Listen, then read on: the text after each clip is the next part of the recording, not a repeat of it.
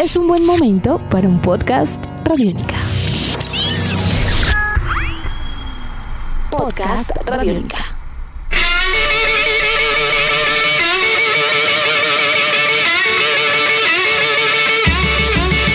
Bienvenidos a esta nueva edición de Podcast Rock and Roll Radio, producto de Radiónica, desarrollado por el señor Andrés Durán, arroba Andrés Durán Rock, y quien les habla Héctor Mora, arroba Mora Rock and Roll, bajo la producción de Juan Jaramillo, Jairo Rocha y la captura sonora de David Candelario.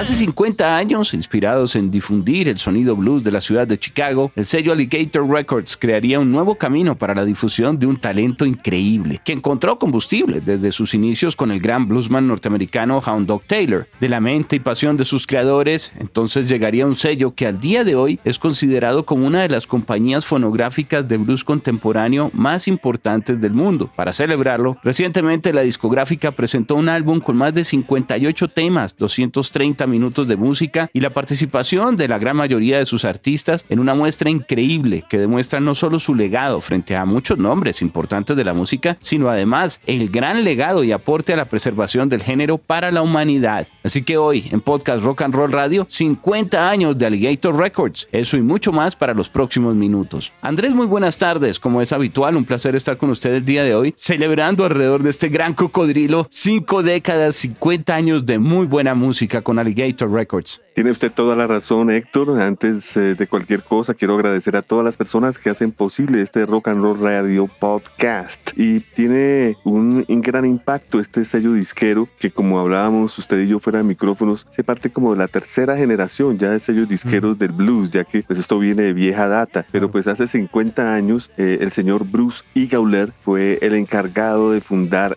este sello disquero. Y, fíjese, vaya usted, qué coincidencia, Héctor. El 18 de junio del 2021, la Alligator Records celebra los 50 años con lo que vamos a, a describir hoy, que es un LP doble o CD set de tres compact disc. Esto sale, repito, el 18 de junio del 2021 y un mes antes fallece el gran presidente de la Delmark Records, el señor Bob Colster, que como le decía usted hace parte, digamos, de la segunda oleada de sellos disqueros del blues, ya que este sello fue fundado en 1953. Y, es como eh, coincidencia eh, maldita del blues, diría yo, ya que son cosas que pues si uno analiza no deberían de ocurrir, pero sí ocurren. Así que los 50 años, por un lado, el 18 de junio 2021, y por otro lado, la muerte del mentor de Bruce E. Gauler, presidente de la The Gator Records a su vez. Este señor tuvo bastante visión desde 1970, antes de que se lanzara el primer, eh, la primera referencia, como usted bien lo dice de Hound Dog Taylor. Es importante dejar claro, Héctor, que el señor Bruce Eagler en la actualidad, digamos, eh, cuenta con 74 años, él sigue activo, él sigue siendo eh, el, el fundador el CEO o presidente de la Alligator Records. Él eh, comenzó, digamos, eh, este, esta travesía musical cuando trabajando, como vuelvo y repito, para la Delmar Records, trabajando para Bob Coester, que murió en mayo del 2021, pues aprendió todos los trucos de, cómo manejar un sello disquero y pues de el gusto favorito de Bruce, que era el blues. Pero eh, de alguna manera, cuando Bruce Eagler vio gran talento en eh, este primer artista que firma, él hubiese querido que hubiera sido un artista más de la Delmark Records, pero Bob Coster no le prestó atención a, sus, eh, digamos, a sus pretensiones de incluir a Hound Dog Taylor para la Delmark, cosa que pues ofendió un poco a Bruce y es donde él decide en ese momento hacer el sello disquero de una manera pues prácticamente con las uñas, ¿no? Eh, una pequeña oficina en Chicago y le va bien con Hunter Taylor y poco a poco pues van sumándose artistas y artistas hoy en día contando con más de 350 eh, referencias este sello. Andrés, y de todos los estilos, yo creo que esa visión lamentablemente no, no le copió, no estaban alineados con el mismo eh, talismán, podríamos decir en ese momento Bruce y, Bob Quester, pero sería de todas maneras una influencia y un mentor para muchas de las decisiones que estaría tomando y que cambiarían no solamente el desarrollo de, de sus aportes en la música para el caso de Bruce y sino también para todo el género. Como usted bien dice, son más de 300 artistas de diferente nivel que han estado eh, pues eh, haciendo que este sello y su catálogo crezca de una manera increíble, no solamente con muy buen ojo, eso sí hay que decirlo desde Hound Dog Taylor, si esa fue la motivación, pues excelente, pero por allí también han pasado artistas de gran trayectoria, Johnny Winter, Roy Buchanan, Lonnie Mack, James Cotton, hasta incluso artistas que han sido reseñados recientemente o en las últimas décadas también como innovadores dentro del género que llevan la nueva, la nueva antorcha. En el caso finales de los 90, por ejemplo, con Shemaikia Copland. Eh, yo creo que aquí de todas maneras nos damos cuenta que no se quedaron como en un prestigio y en solo una época, sino que igual también en mentalidad el sello continuó avanzando poco a poco con una visión igual de inquieta que la que tenían al principio con, con Hound Dog.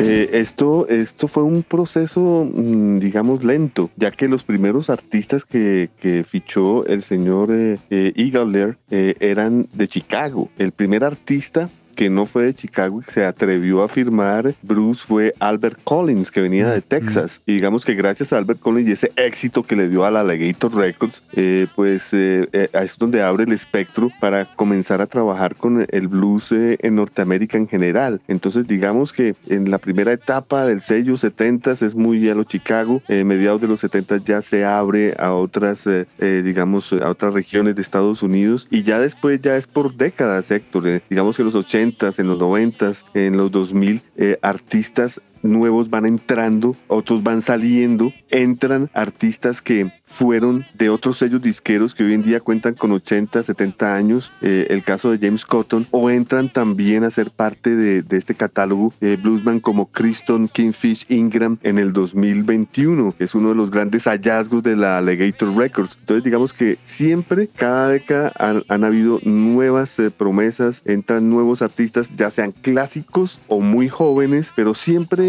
apoyando, ¿no? Y tampoco veo que el sello se centre en un solo estilo de blues. Hay blues mm. eléctrico, hay delta, hay Zydeco, hay piedemonte, eh, hay de todo y eso pues eh, ayuda mucho al propio sello para que pues eh, con las fundaciones que se dieron en los 70s perduren hoy en día en pleno 2020, cosa que por ejemplo no ocurrió con la Delmac Records, pues comparar es feo, pero tristemente este sello disquero por no tener esa visión que tuvo el señor Bruce Eagle vio su final en el 2018 cuando Coaster, ya retirado de la Delmar Records, vende el catálogo a Julia A. Miller y Elvio Validari, que son dos músicos importantes en Chicago. La venta incluyó eh, el sello, las subsidiarias y todo el inventario de CDs y LPs, catálogo de masters y inclusive el estudio Riverside de la Delmark. O sea, no terminó tan bien, aunque digamos que el hijo del señor Coaster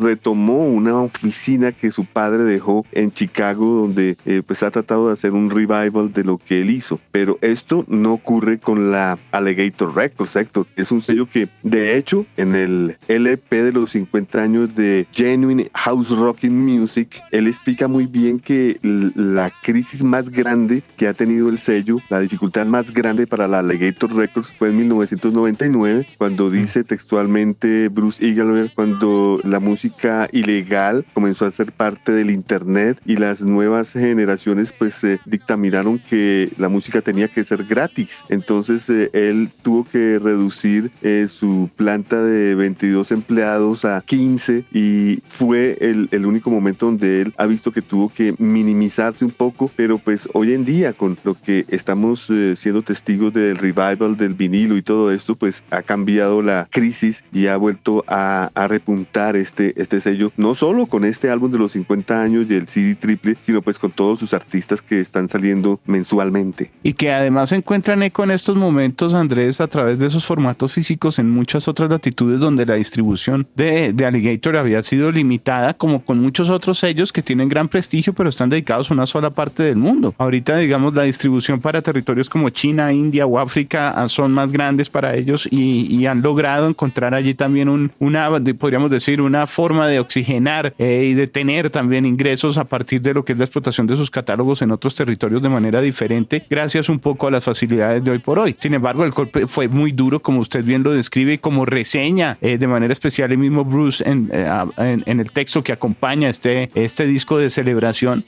fueron momentos muy duros y yo creo que ahí más de un sello discográfico en realidad tuvo que ponerse a prueba frente a la manera de adaptarse a los nuevos tiempos. No en vano, venían muy bien en los 70s, habían lanzado 22 discos, en los 80s 60, en los 90s 90, ¡pum! Comienza el nuevo siglo y cambia completamente la, estructura de todo. Sin embargo, el sello, ayer lograron poco a poco que ese cocodrilo, que el lagarto, eh, atravesara el siglo y lograra sobrevivir acomodándose, además de, yo creo que con unos fundamentos muy, muy claros alrededor de lo que era una música increíble y la calidad de los artistas, porque no hay artista flojo. Realmente en este catálogo, de todas maneras, hay una curaduría muy amplia. Eh, y encontramos así como han recibido a lo largo del tiempo casi 50 nominaciones a premios Grammy, más de 150 premios Blues Music Awards, que es eh, un premio reconocido dentro de la comunidad del blues, más de 70 premios Living Blues presentados por la revista de Living Blues. Eh, recientemente incluso de sus artistas obtuvieron 8, 8 artistas, 11 nominaciones y de esos finalmente 5 de los artistas se llevaron 8 premios. Eh, todo esto hablando de, reconocimientos 2020 y 2021 también. Entonces creo que el trabajo igual alrededor de la curaduría no ha bajado la guardia a lo largo de, de este tiempo y de pasar momentos tan difíciles como los que describía Bruce en los 90.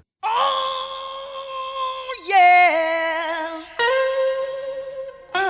Es verdad lo que usted dice, él ha mantenido vivo el blues en certámenes tan, eh, digamos, contradictorios al blues como son los Grammy, que siempre son con lo de moda. Mm. Ellos pues han tenido que, pues lógicamente, tener una categoría de blues donde ellos han ganado toda esta cantidad de, galardones. Pero aquí, fuera de galardones, lo importante es la gestión de este señor, Héctor, que eh, él no solo se dedicó a sentarse en la silla como el gran emperador del alligator, sino se echó al hombro las maletas de los artistas, ah, eh, iba en el automóvil y los llevaba a la radio, a la televisión, eh, y él decía, si ellos necesitan, yo les ayudo, no hay ningún problema, lo importante es que acá eh, todos seamos felices, ellos porque pues eh, tienen que ser reconocidos, yo porque pues voy bien con mi, sello disquero, los oyentes felices en la televisión, en la radio, y pues esto hace que, que la vuelta sea completa, Héctor, no es solamente estar sentado receptando y delegando curadores y, y, y, simplemente vanagloriándose, estamos hablando de un, trabajo de terreno, de, de, de calle, de, de, estar compenetrado con los artistas eh, en los hoteles, en los carros y no cualquier artista, ¿no? Recordemos que él comenzó pues con Coco Taylor, que es catalogada para los que no lo saben, la reina del blues, eh, Albert Collins, Fenton Robinson, Son Seals, Bill Walter Hurton, o sea, él comenzó con, con los mejores y luego la cosa se mejora, ¿no? Cuando ya entra Johnny Winter, Roy Buchanan, Clarence Gatewood Brown, eh, Charlie Musel White, Luther Allison, Chamikia Copeland y la cosa se pone todavía mejor después, Héctor, cuando entra ya Robert Cray, Johnny Copland y pues la, ya las nuevas generaciones del blues. Es increíble la, la,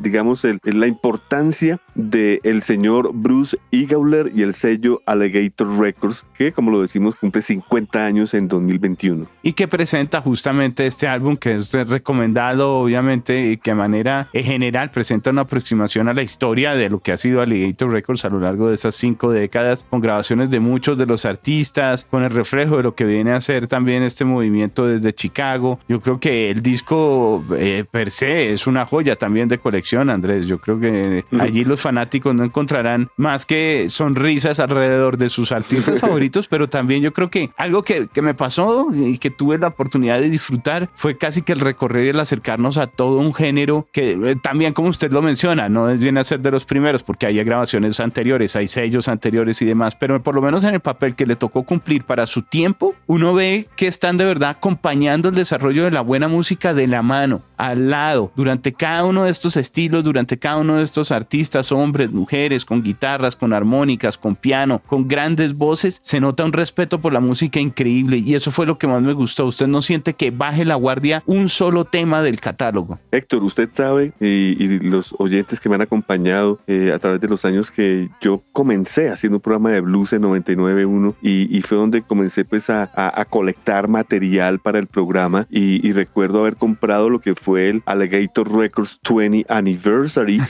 recuerdo después a los cinco años haber comprado el CD doble también del Alligator Records 25th Anniversary y, fíjese usted que eh, cuando sale este Alligator de los 50 años yo dije wow, ¿cómo ha pasado el tiempo? Yo me quedé en los 25 y ya están celebrando los, los 50 y sabe que Héctor, haciendo los libretos para este podcast, llego a la siguiente conclusión para que usted se ría. El primer vinilo que salió del Jennings House Rocking Music salió exactamente en 1986 y fue el primer volumen de la Alligator Records, teniendo artistas importantes como eh, Lonnie Mack, Lonnie Brooks, eh, Jimmy Johnson, James Cotton, Ray Buchanan, Albert Collins, Johnny Winter, Coco Taylor, Son Seals, Fenton Robinson y Hound Taylor. Bueno, pues eso no quedó ahí. Después salió en el 87 el volumen número 2 también con otra serie de artistas destacadísimos y distintos a los que acabo de nombrar. Y para acabar de completar sale un volumen número 3 en 1988. O sea, que yo llegué un poco tarde a la fiesta, lógicamente, y los que, los que pude eh, encontrar a la mano fueron los compact disc en los 90, lógicamente, pero atrás de los, de los compact disc que acabo de decir vienen estos tres vinilos que vendrían cerrando el ciclo con el de los 50 años, Héctor. Pero aquí, pero atención, aquí hay algo que no me cuadra porque usted sabe que a mí me gusta tener mucho material. Eh, a, su vez tengo pues programa de blues hoy en Radiónica, usted sabe, Bluesónica, todos los domingos a partir de las 6 de la tarde, de 6 a 8 de la noche. Pues Héctor, viene este, eh, esta referencia a Legator Records 50 años de house rocking genuino y en dos presentaciones. Un paquete de tres CDs que difiere totalmente al vinilo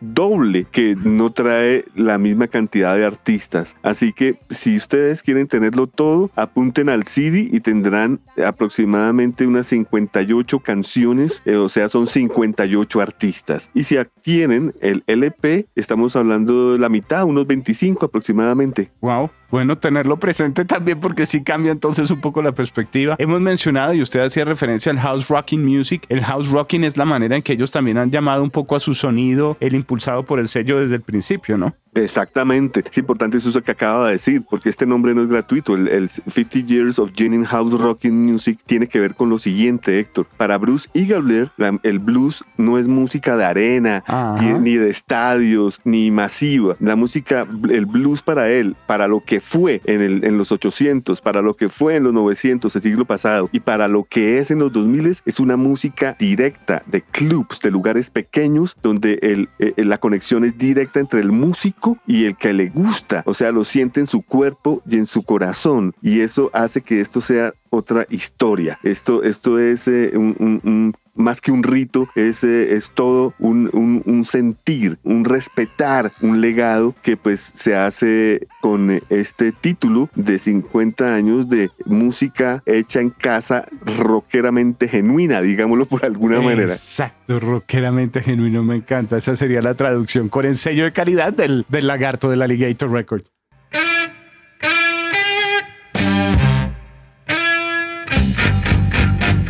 Señor, que es un hermoso logotipo que ha permanecido pues durante los 50 años. Todos los discos de la Legator vienen con ese cocodrilo muy interesante. Eh, hay otra, otra, otra cosa que olvidaba Héctor y es que el señor Bruce Eagler también trabajó eh, para el Chicago Magazine, en donde él pues también a través de este pues dio, digamos, fundaciones a sus propósitos luego como el presidente del sello disquero Alligator Records. O sea que también fuera de ser eh, productor y director de la Alligator Records detrás de revistas importantes allá en Chicago. Era editor exactamente de revistas de blues también, ¿no? Su pasión ha sido total alrededor del género. Creo que ese, es el motor, a la hora de la verdad, para, para haber soportado y ver tantos cambios en la industria, pero con una dedicación y un respeto, repito, hacia, la, hacia lo que viene a ser de la música misma y cada uno de estos artistas que hacen que, que tenga todo esto y brille eh, tanto el disco como todo lo que está alrededor de ese simpático lagarto. Andrés, pues si le parece, vamos finalizando esta emisión. Yo creo que no sin antes invitar a todos los oyentes a que visiten la página web de Alligator Records, se enteren un poco también de lo que son no solo su historia, sino también su actualidad, la visión alrededor del género y disfruten tanto de este recomendado como de los diferentes álbums y los diferentes sonidos que permanentemente están promocionando allí en el alligator.com. Sí, señor, y recuerden escuchar, ¿no? Ya están las plataformas este Alligator Records 50 Years of Jenny House Rocking Music.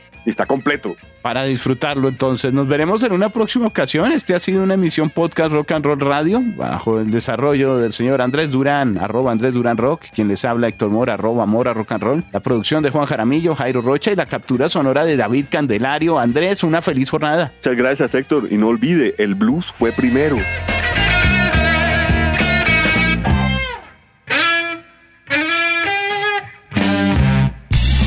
Nuestros podcasts están en radionica.rocks, en iTunes, en RTVC Play y en nuestra app Radionica para Android y iPhone. Podcast Radionica.